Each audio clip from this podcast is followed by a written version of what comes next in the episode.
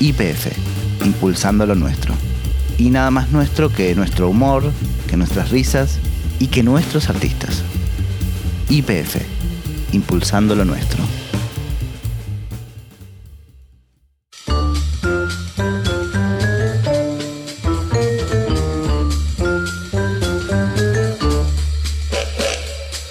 Hola, mi nombre es Adrián Lackerman y esto es Comedia, un podcast sobre humor.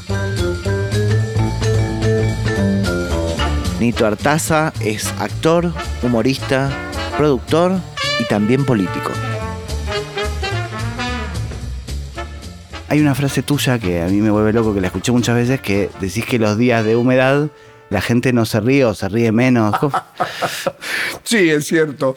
Yo cuando, es decir, cuando haces teatro, claro, uno hace una función todos los días en una temporada y lo ves este, en la experiencia diaria. Cuando hay mucha humedad, yo le digo a los actores, a las actrices, a lo que está, olvídense, hoy hay humedad, la gente no se ríe ni aplaude. Es como que, ¿viste la frase esa que dice lo que mata la humedad?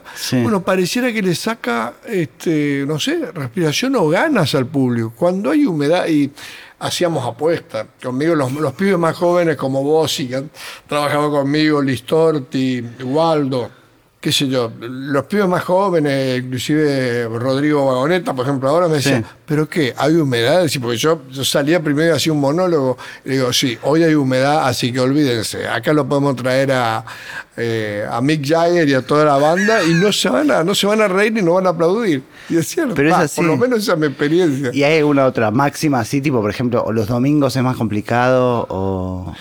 No, este, yo lo que digo es que tiene que ver con la predisposición de uno arriba del escenario, ¿no? Sí. Pero yo tenía una, una síntesis que hacía, por ejemplo, el negro Álvarez, que decía, este, hoy parece que nos trajeron un tour de pelotudo porque no, se ríen.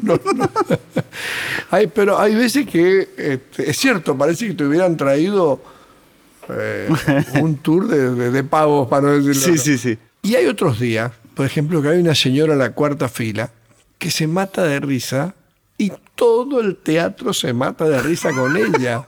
Es decir, los lleva adelante, es como... Ah, contagia. de ahí surgió la clac famosa del, del, teatro, que ponían una clac aplaude. Bueno, yo no, la pongo, pero alguien que se ríe contagia. Es increíble y tiene que ver con el público.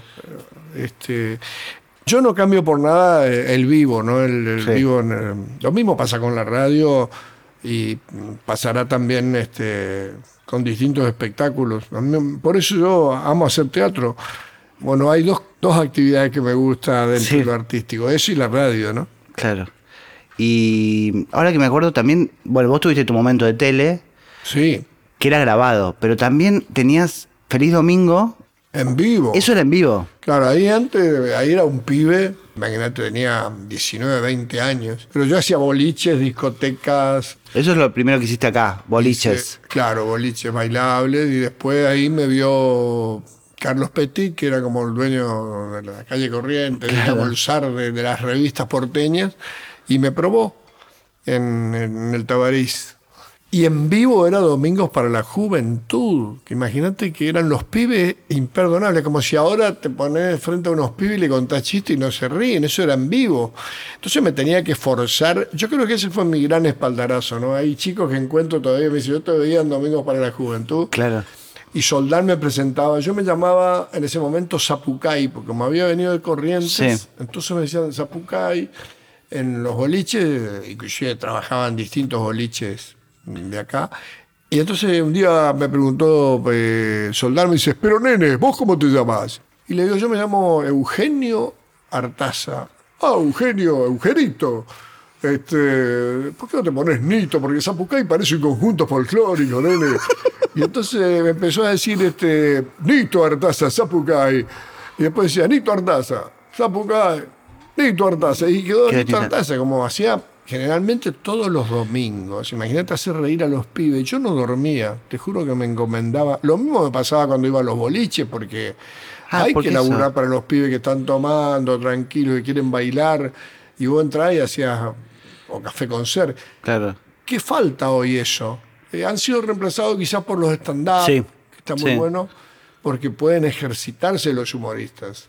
Eh, si no, no tenés un público todos los días, porque uno va haciendo una... Yo de una habilidad hice una profesión y lo vas haciendo con el público, ¿no?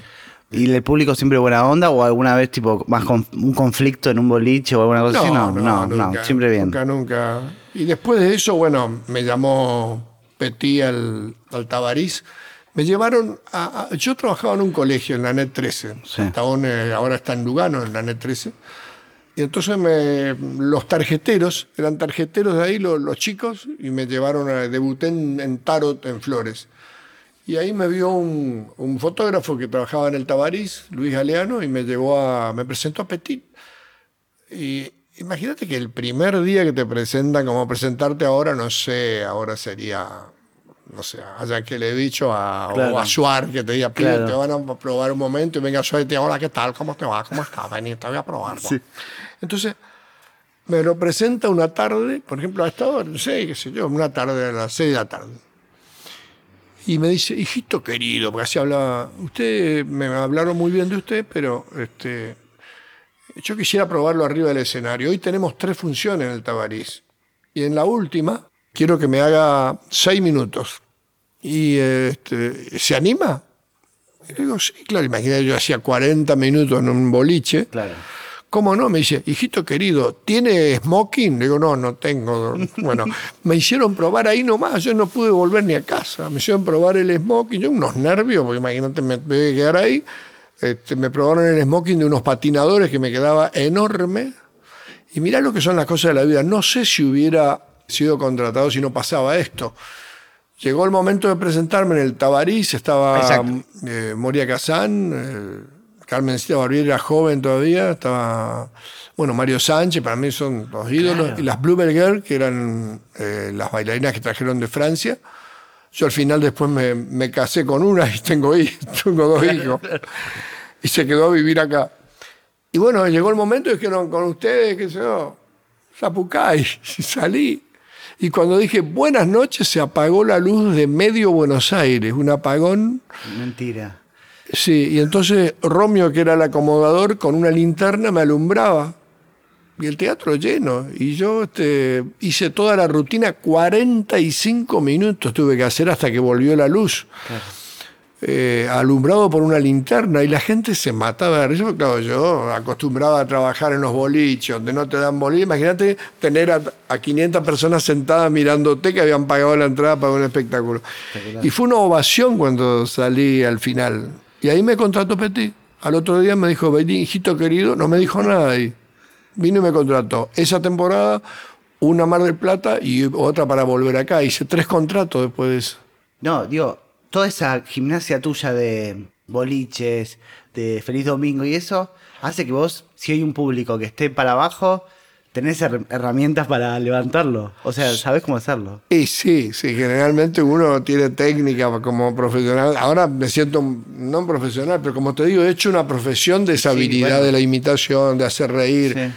Y lo que tenés que tener es un poquito de, ángel, digamos, aparte de, tener los instrumentos para... Pero hay trucos, hay trucos. Y hay trucos, uno sabe hacer trucos este, para, para hacerlo reír, ya cuando lo ves al público yo aprendí mucho también y tengo que agradecer de haber trabajado con Mario Sánchez o Alfredo Barbieri o Don Pelé, yo diciendo cosas, pero por ejemplo uno, eh, José Marrone me cambió totalmente mi, mi forma. Yo en los boliches contaba un chiste, por ejemplo, y contaba otro rápido, porque los pibes no te pueden esperar y si no me resultaba, yo te cuento un chiste a vos y vos no te reís, enseguida te cuento otro para que vos te...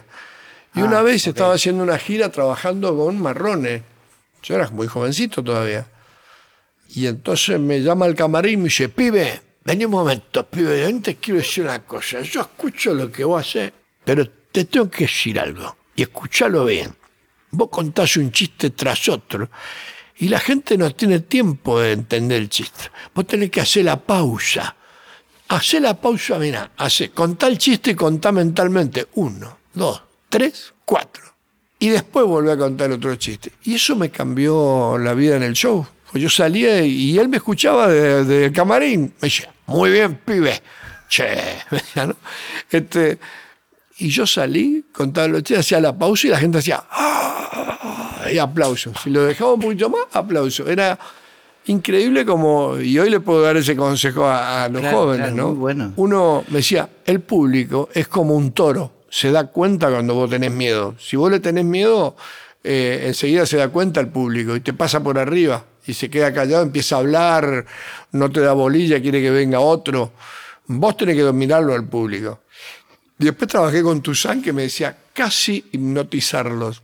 Me decía, Ah, cuando yo hacía una imitación, no sé, eh, me decía, vos al público tenés que prepararlo, tenés que decirle, bueno, ustedes van a ver, vieron que hay un presidente, que sé yo, en esa época eh, se llama Carlos, Carlos, Carlos Menem, que es riojano, y usted, y viene acá y está con ustedes. Hola, ¿qué tal? ¿Cómo le va? Y la gente se imaginaba lo, lo, lo- lo Entra, preparás, claro, digamos, claro, ¿no? claro. Psicológicamente. Y después, Tuzán, por ejemplo, me decía al público, y veces que le metes cosas inconscientes, me decía, hacíamos apuestas. Él me decía, hoy se van a parar. Y él decía en el medio del espectáculo, cuando termine el espectáculo, él hacía un truco y cuando terminaba el espectáculo, antes de terminar el espectáculo, y cuando termina el espectáculo y saludamos, ustedes se van a parar a saludarnos. Pero lo decía así al paso. Le quedaban en inconsciente a la gente. Y Y, el día que no lo decía, no se paraban. y después yo lo utilizaba en el espectáculo, lo utilizo hoy también. Ah, muy bueno. Sí, bueno, eh, son técnicas. Ahora, por supuesto que uno prepara un chiste para eh, romper el frío, digamos, ¿no? Sí. Eh, y si te falla, tenés otro. Sí, claro. Y después, si no se ríen en el tercero, hay humedad. Perfecto. Espera, porque vos también trabajaste con. Bueno, ahí dijiste Marrone, Mario Sánchez, que a mí me, me- yo- me encantaba. pero Aparte, ya su presencia era como. Sí, Mario Sánchez lo que tenía, para mí uno de los grandes humoristas que tuvo en la Argentina, yo como pibe me quedaba admirado porque él salía con la cara que salía así, sin decir una sola palabra. El público lo aplaudía y se quedaban como tres, cuatro minutos aplaudiéndolo porque él hacía cara así. Y después que paraba el aplauso decía, ¿qué tal? ¿Qué hacen acá? Y la gente se volvía a reír de entrada. Espectacular. Era un tipo que tenía, él sí tenía un ángel, ¿no? Claro. Un ángel muy especial con el público, algo carismático, ¿no? Sí. Varios, bueno, Marrone también. Marrone mm, decía al público, yo le voy a contar un chiste y ustedes se van a reír durante tres minutos, sin parar. Y era así, terminaba y la gente se reía. Él, él lo medía con el, con el, con el reloj. Increíble, son Increíble. técnicas que... Ahora... y, eh, espera, ¿y Stray? ¿Lo bueno? Stray, yo, yo no trabajé con Stray, pero ensayé para trabajar una comedia Sí.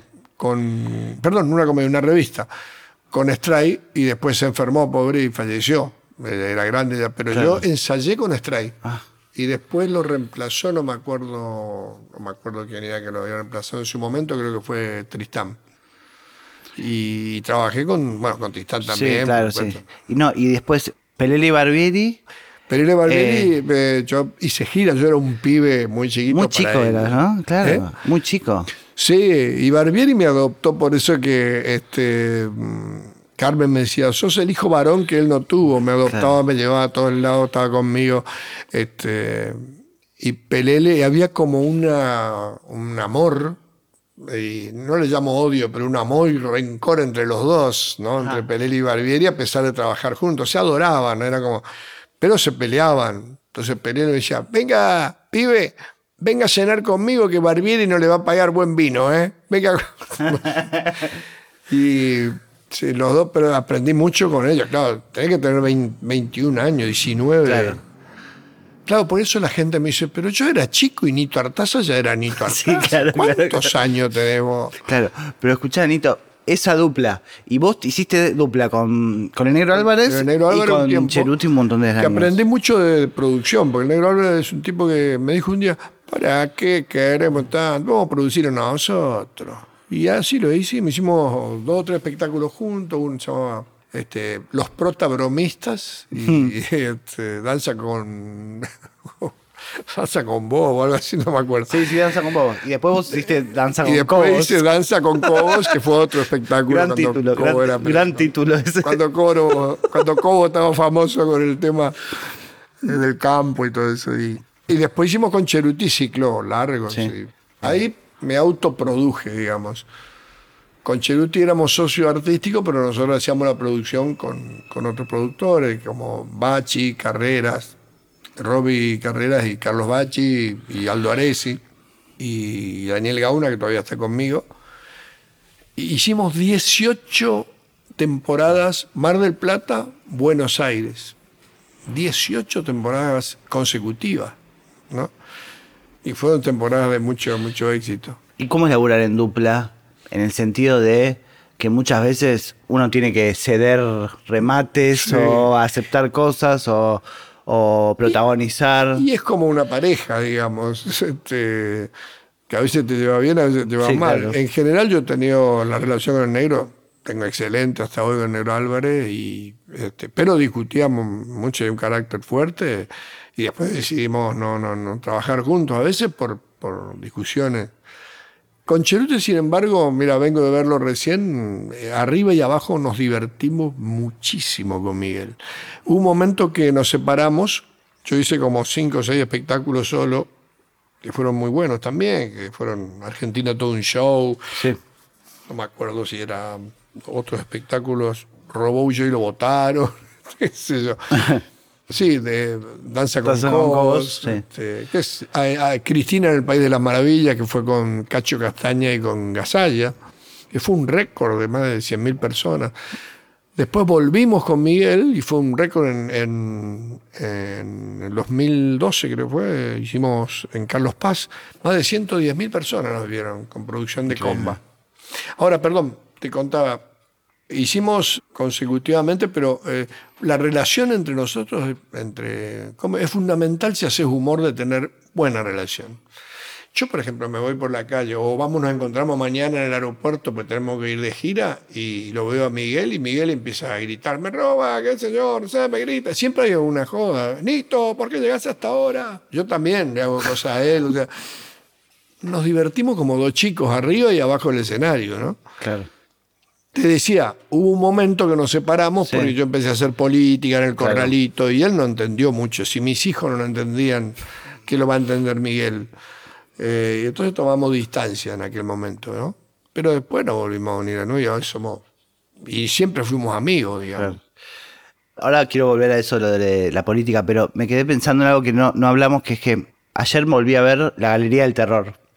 la Galería del Terror, bueno. La Galería del Terror es, una película de Enrique Carreras, eh, protagonizada por eh, Olmedo y Porcel, y vos sos casi protagonista porque estás un montón, pero tenés una sola escena con ellos, ¿no? Una o dos, poquito. Sí, tuve pocas escenas con Porcel y Olmedo. Estabas con Mario Sánchez. Pero nos veíamos, en, estábamos con Mario Sánchez. En más escenas y con este, Beatriz Salomón, sí. Romero, eh, Galván, un gran actor también.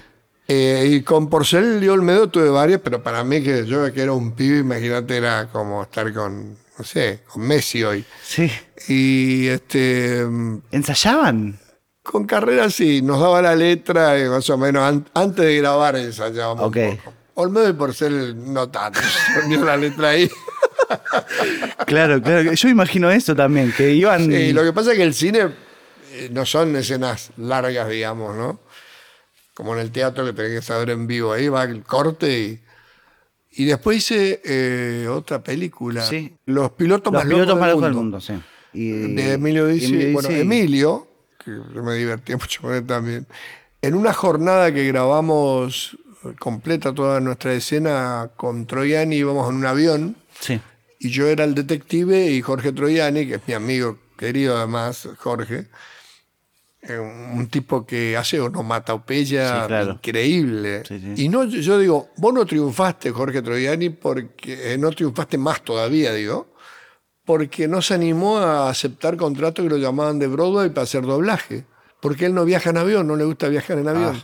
Ah, y bueno, pero un tipo sensacional. Y en una jornada nos tocó grabar en, en Morón. En, en aeropuerto. En Morón, en un avión. Sí en la base de aérea de Morón y nosotros íbamos esposados. Dizzy nos cerró las esposas y nos, se nos escondió la llave durante toda la jornada. O sea que teníamos que comer. Ay, no, es espectacular. Junto, no, con las esposas puestas, hijo de Pero, qué- pero vos solo, vos tenías las dos esposas puestas. Claro, ¿Y a quién no, la esposa atado a Troyani. Ah, y ustedes dos juntos. Los dos. sí. Era increíble. Porque yo lo llevaba detenido así porque era un preso que yo lo llevaba supuestamente Claro, claro, claro, sí, en, me acuerdo. en el avión, ¿no? Espectacular. Sí, era- y claro, con el Tano Reni, eh, Reni se, se mataban de risa ellos, todo el grupo, ¿no? El Franchet y todo eso, porque nosotros estábamos matados. Claro.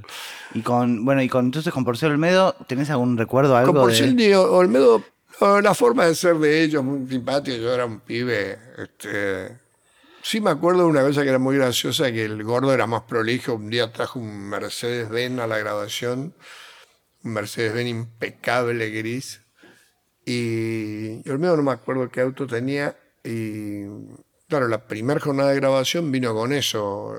Este, Porcel. Porcel, ¿viste? este así, personaje divino. Yo creo que Porcel fue, aparte de ser gracioso, cantaba muy bien Sí. y un gran actor, un Sí. actor extraordinario, Porcel. Y este, entonces, ¿no? Viene con su Mercedes-Benz nuevo, impecable. Y al otro día aparece Olmedo con un Mercedes-Benz rojo, pero de los antiguos, así de como si fuera de, de colección. Nada más que para comer. Y lo puso al lado, Para joder. para joderlo. Y salió y dice, ¿dónde lo sacaste? Decía el gordo. No, acá fui, no sabes, salí de acá y, y, y acá a la derecha saliendo por Panamericana. Y había uno y dije, lo compra. Espectacular. Espectacular. ¿Vos empezaste a, a imitar para sacarle guita a tu viejo? ¿Es verdad eso? El otro día leí, leí eso y me pareció espectacular. No, yo imitaba, por supuesto, que eh, ya en el colegio era el loquito del pueblo, ahí en Sí. Bellavista. Yo toda mi adolescencia pasé en Bellavista, en Corrientes, y, y bueno, imitaba muy bien a, qué sé yo, a mi mamá, a mi tía, a papá, a- al comisario del pueblo, a la directora. Pero lo que hacía con mi viejo, mi viejo estaba en el fondo en la carpintería y yo me quería ir al cine y no teníamos un mango con mis dos o tres amigos, Tocino González, Tito Benítez, Carballo, bueno. Y entonces este, yo imitaba bien a mamá, le decía, Toto, Toto, decía yo, este, le das plata a Eugenio que necesito, decía del fondo. ¿no? Y, y entonces me iba, hola papá, hola, este, ahí me está pidiendo tu madre, toma. Me iba a chupar eso y salía corriendo. y nos íbamos. Y así, bueno, me divertía, eh, digamos, a la directora, que yo la, la- la- la imitaba muy bien. Decía, déjenle salir nomás a los alumnos, al- a, a la preceptora. A los alumnos de quinto, déjenlos salir porque nos viene la profesora de merciología. Y nos íbamos a la miércoles, todo, ¿no? Y, eh, y a veces pasaba que salíamos todos y venía la- por el pasillo la profesora de merciología. Y, ¿Dónde van? No, nos dijeron que no hay. Salimos, salimos rajando. El- cambió la, la forma de imitar ahora. Digo, pienso, eh, Bossi, o Fátima Flores, o Tarico. ¿Tienen YouTube para ver 70 veces eh, Claro. coso? ¿Vos cómo, cómo hacías para yo, ver a yo Alfonsín? siempre, eh, bueno, yo lo hacía a través de la televisión, a través de la radio, lo que escuchaba. Tenía mucha memoria para eso. Yo, por ejemplo, discursos de todos los políticos me quedaban muy grabados. Claro. Eh, a través de la televisión, de la radio, sobre todo yo escuchaba mucha radio.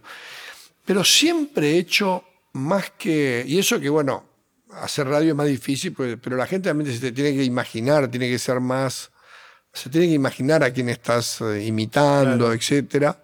Es maravilloso por la, la imaginación que tiene la radio a la televisión, que tiene que ser con máscara, que después eh, llegó Zapac con las máscaras, que Claro, fue una revolución, claro. digamos, de eso. Yo también las utilizo, pero siempre he hecho más caricatura que imitación. A mí me divierte más, es decir, yo a veces cuando el primer contrato, yo lo contraté por primera vez en nuestro espectáculo a Bossi, Sí. tuvo dos años con nosotros. Y yo le decía, vos haces muy largo y muy perfecto. Si vos haces una persona perfecta, no pierde la gracia, como si yo hago a, no sé, a, a Alberto Fernández y hablamos en serio, hablamos de la deuda. No, sé. no, eh, no, no tiene gracia. Claro. Entonces hay que hacer una caricatura. A mí me gustaba hacer caricatura del personaje. Eh, es decir, eh, inclusive yo hablaba a veces con Alfonsín y me decía, pero yo digo tantas veces persuadido. Y le digo, mire, no, don Raúl, dice algunas veces, pero... Claro, claro, claro, es el chiste. Bueno, y Menem me decía, este, le digo, señor presidente, porque yo tengo para escribir un libro con Menem, las cosas que... Este, me decía, él decía, es necesario, es necesario. Y después lo sacó, porque yo lo cargaba tanto que decía, Ah. esto es necesario. Y, y le- y yo le dije a los dos presidentes, a esos dos presidentes, a Alfonsín le dije, no saque nunca el persuadido, porque usted lo que hizo fue persuadir a la ciudadanía. Y Claro. a Menem le digo, con los, con los este, modificaciones que hizo dentro de la economía, usted lo convenció que era necesario. Eso era un concepto Claro, claro. político. Aunque yo no esté de acuerdo con él este, en, en las medidas Sí, que tomó sí, sí, económicas, pero sin embargo teníamos una amistad. Después, el destino me llevó años imitándolo a Menem y después lo tenía sentado al lado en el Senado cuando fui senador. Claro, es verdad. Y siempre cuento que pasaba por al lado de él, me miraba y me decía, seguís viviendo de mí vos.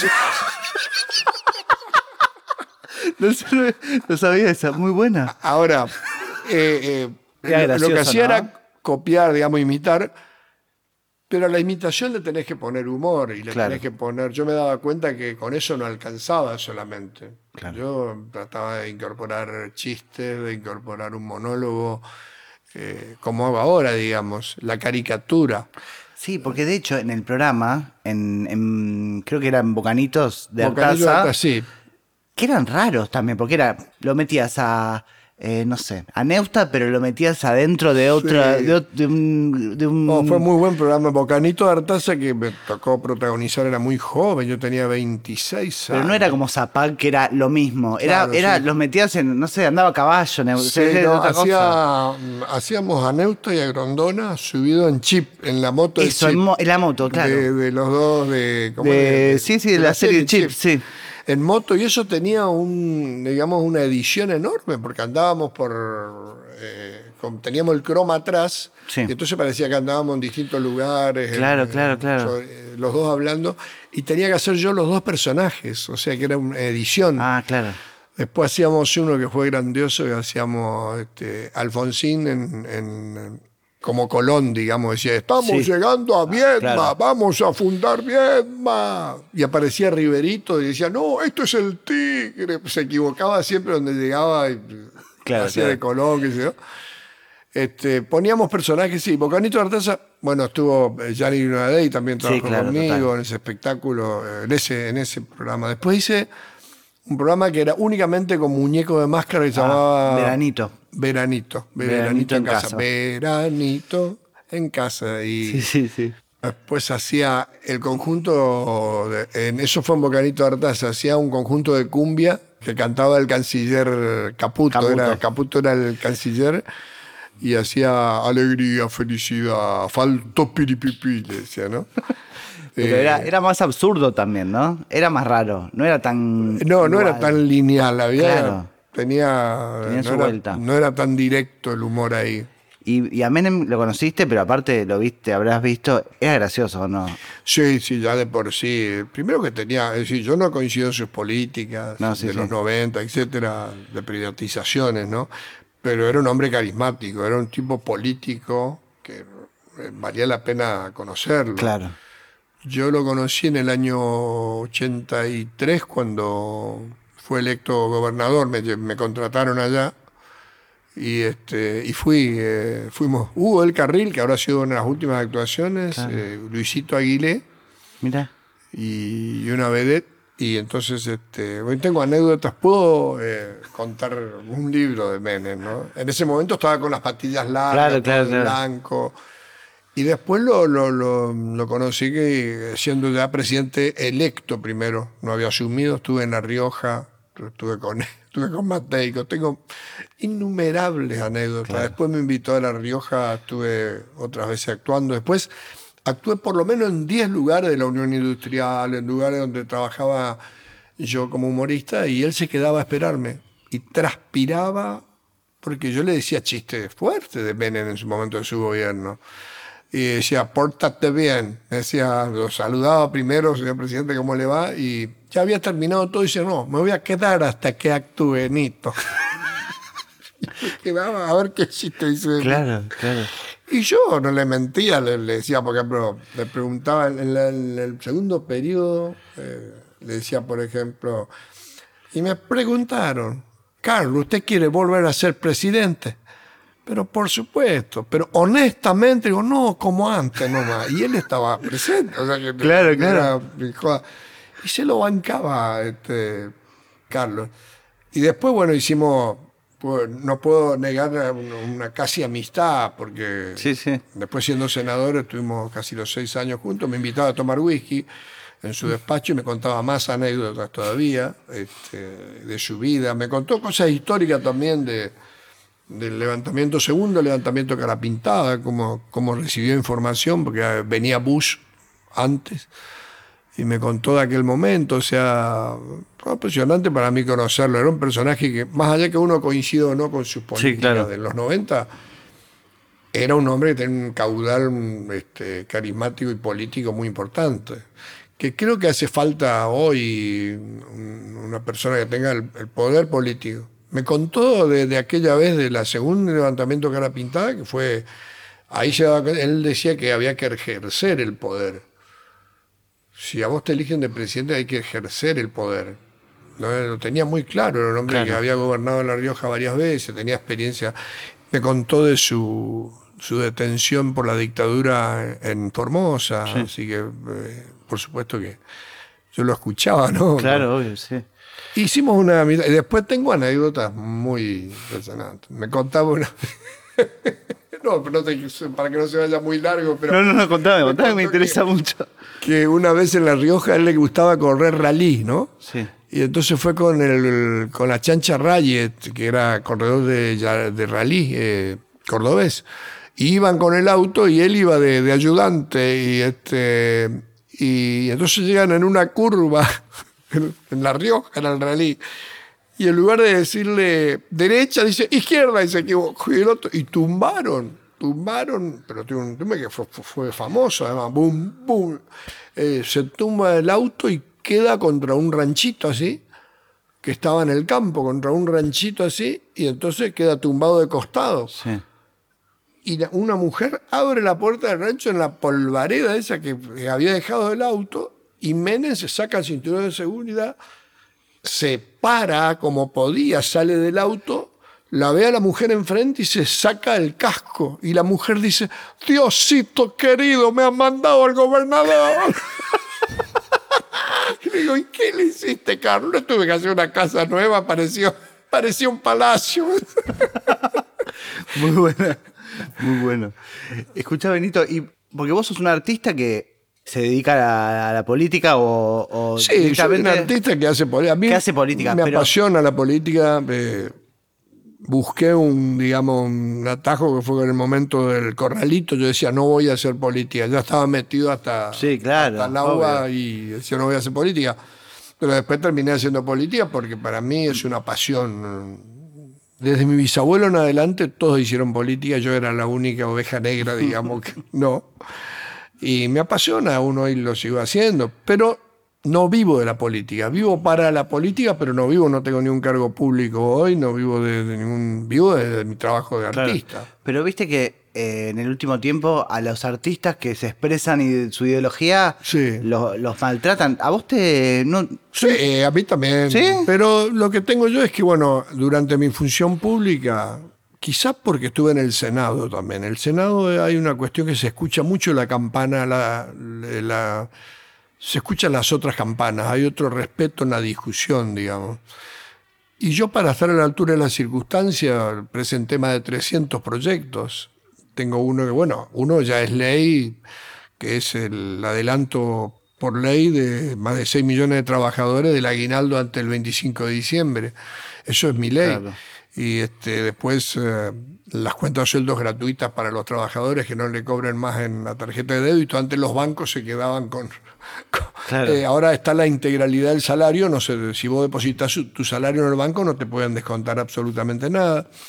Trabajé por las sumas no remunerativas. Eh, es decir, casi 300 proyectos. Entonces hubo como un respeto hacia mí, porque veían el esfuerzo que yo trataba de hacer sin ser un político tradicional, digamos. Y tengo muchos amigos, y sobre todo me he hecho más de la oposición, este, amigos, ¿no? De, la oposición de, aquel momento y de y también del, frente de, todo en su momento. Tuve muchos encontronazos con el expresidente Kirchner y después tuve mejor relación con, Cristina Kirchner y no compartí los ideales de que el radicalismo acompaña a Macri. Y bueno, y en esa misma estoy hoy, ¿no? Claro. Me parece que fue apartarse un poco de su. desde un principio, de un partido popular, un partido que no, no representaba a las corporaciones, sino a la clase media y a los pobres. Y hoy casi terminó desapareciendo la UCR. Pero la UCR, no el radicalismo. el radicalismo está vivo, es una corriente histórica de, la política. ¿Y quiénes son más graciosos, los radicales o los peronistas? y son más pintorescos los, los peronistas. Imagínate, han tenido presidente como Messi, como Kirchner, como bueno, como Perón mismo. Claro, claro. Como Isabelito, yo la, imitaba de chiquito. Decía, yo, sí, de chiquito. Bueno, a Perón lo imitaba muy bien también y Alfonsín, por supuesto. Alfonsín tenía sus características. Y a Pobre y a Fernando también con... Claro. El 2001 será un gran año para todos. Qué lindo es dar buenas noticias. con eso he vivido mucho tiempo también. Claro, claro, claro. Pero en general uno ve que este, son un poco más audaces, digamos. El radical es un poco más institucional, ¿no? Pero yo creo que en algún momento va a retomar la senda nacional y popular de nuevo el radicalismo. Yo por lo menos como aspiro a eso. Eh, Nito, ¿de dónde salen los chistes? ¿Vos anotás cosas o tenés archivos o todo en la cabeza? Porque... Antes sí, tenía Aníbal Living, me, me ha escrito mucho, mucho espectáculo, mucha gente que colaboraba conmigo. Después apareció Internet y uno de ahí tenés todo. Claro. Y yo creo que sale de lo popular. Vos subís a un taxista, te está allá escuchó en radio y dice, ¿sabe cómo le dicen a fulano? Es una manera de defenderse a veces de las adversidades, ¿no? Lo mismo pasa con el fútbol. Hoy creo que eso se ve representado a través de los memes. Sí. De que todo el mundo tiene celular y te cargan y se, llega mucho más rápido de lo que uno pueda contar. Pero también se olvidan mucho más rápido. Entonces vos cuando haces un monólogo, yo hago un, un archivo de cosas que siempre sirven. Claro, claro. Porque la gente que está sentada en un teatro después se olvida y se vuelve a acordar cuando lo traes en su momento. Ahora, los chistes salen de la adversidad a veces. ¿Cómo andas mal, pero acostumbrado? Si siempre querés que te cuente, ¿viste? Cuando te claro, cómo te va. Y bueno, es una reacción, yo siempre digo, más que humor, lo que es bueno tener para defenderse en, digamos, cotidianamente es el sentido del humor. Porque vos podés ser muy chistoso pero no tener sentido del humor. El problema es tomarte la vida un poco con humor. Cuando vos este, tomás con sentido del humor es, es gratificante. Va, siempre, será porque mi mamá decía eso un poco, me contaba siempre de una tragedia, ¿no? De un fusilamiento español, de la trágica guerra de, entre hermanos que tuvo España. Y entonces este, me contaba mamá siempre que lo iban a. Mi hijo, no tenés que perder el sentido del humor. Lo iban a fusilar a un, militante republicano y este. Y lo pusieron frente al pelotón y, y él le gritó: Podrás quitarme la vida, pero jamás podrás quitarme el cagazo que siento en este momento. claro, claro. Y brum. Pero bueno, eh, digo, no, llega, no sé si llego a ese extremo, pero en general suelo tener sentido del humor. Y yo le aconsejo a la gente tener sentido del humor. La revista siempre fue marcada como algo con un tipo de humor, un tipo de humor. Sí, fue más subestimada, digamos, que un. Absolutamente. Siempre, siempre fue subestimada. Eso pasa eso en el mundo entero. La revista es un género cultural porteño, que puede ser nacional también, sigue siéndolo aún hoy, no con el grado del tango, digamos, que es patrimonio inmaterial de la humanidad, como lo es el chamamé, pero la revista es un género de humor. Quizá haya perdido un poco de vigencia en el sentido de que hablar de política hoy los comentarios los hacen en los periodistas o un humorista en la radio. Eh, antes vos ibas a la revista a ver lo que no se podía decir eh, y a ver las chicas que nos podías ver y hoy las ves hasta en la, en la calle pero sigue siendo un género. Nosotros hicimos un récord de público, por ejemplo, en la última temporada. Quizá no salió en todos lados, pues ya está, uno ya está acostumbrado. Pero sigue gustando, sigue habiendo. Ahora, en general, al humor se lo subestima. Fíjate que un Oscar nunca le van a dar a la pistola desnuda. Y es una película que la siguen dando. Sí, es una película. Este, los, qué sé yo. Cualquier película de humor te vas a dar cuenta que.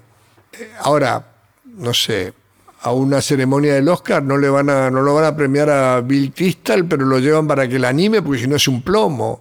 Totalmente. Eh, es decir, el, eh, pero en general hay una subestimación del humor. Cuando hacer reír para mí es la mejor profesión del mundo. Total.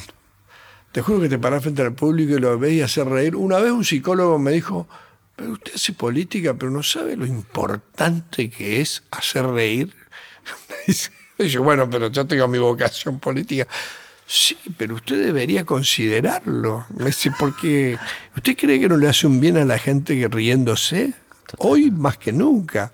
Le digo, sí, tiene razón, pero bueno, una es mi profesión y lo otro mi vocación. Claro. ¿Y cambiaron los, los chistes en relación a, a las mujeres? Sí, sí. Nosotros, mira, cambió para bien. Cambió para bien. Algunos dice que exagerado, pero no, pero es una cuestión cultural que, que hay que cuidarla. Este, nosotros veníamos siendo, digamos, de vanguardia de los 90, ya veíamos ese cambio.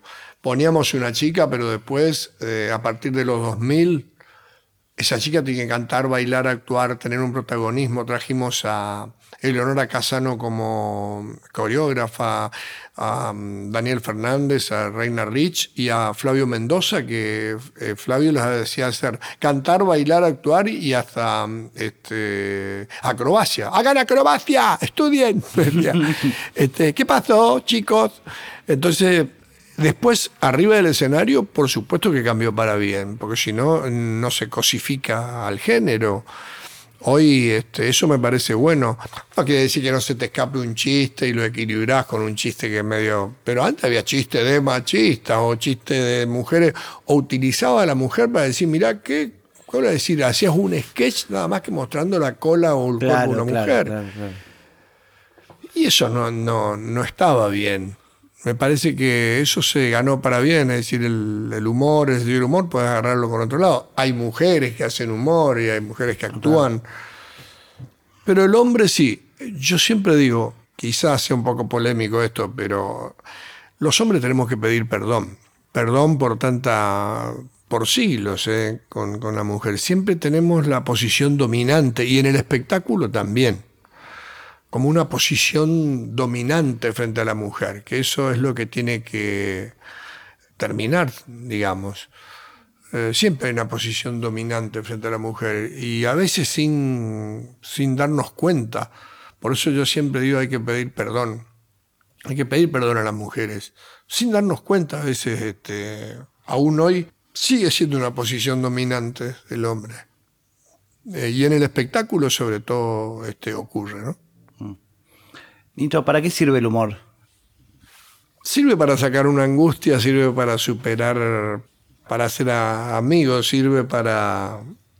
Yo siempre digo que es como, un, este, como una ayuda frente a la adversidad. El humor te saca, bueno, saldremos y te hace el chiste. Eh, pierde River y te cargan, pierde Boca o... Y enseguida le sacas el chiste, que esto es una válvula, ¿no? Eh, quizá es un lugar común decirlo, pero es una válvula de escape de la angustia del chiste. No en vano alguien como Freud estudió el, chiste y su relación con el inconsciente, ¿no?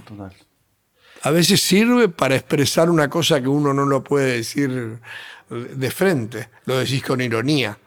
Pero eso sí, tiene que tener compasión el chiste. Porque si es tan irónico y fuerte, deja de ser chiste. Siempre un humor tiene que tener una compasión de lo que contás, ¿no? Ah, Porque si vos te agredís a alguien, ya no es un chiste. Hoy ocurre con las redes sociales, vos me preguntabas si te pegan, sí, en las redes sociales te dicen cualquier cosa, se insultas. Yo, a mí me encanta ver los chistes de redes sociales, cosas, pero cuando hay insulto y agravio, es decir, es eh, innecesario y no, no te aporta nada. Sí, cuando hay un buen chiste o una ironía. Claro. Hasta el mismo damnificado se puede reír y aprender o corregir cosas. Pero el chiste tiene que tener compasión para que sea un buen chiste. Esto fue Comedia, un podcast sobre humor. Si querés colaborar con Comedia, entra a adrianlackerman.com y hace tu aporte desde Argentina o desde el exterior.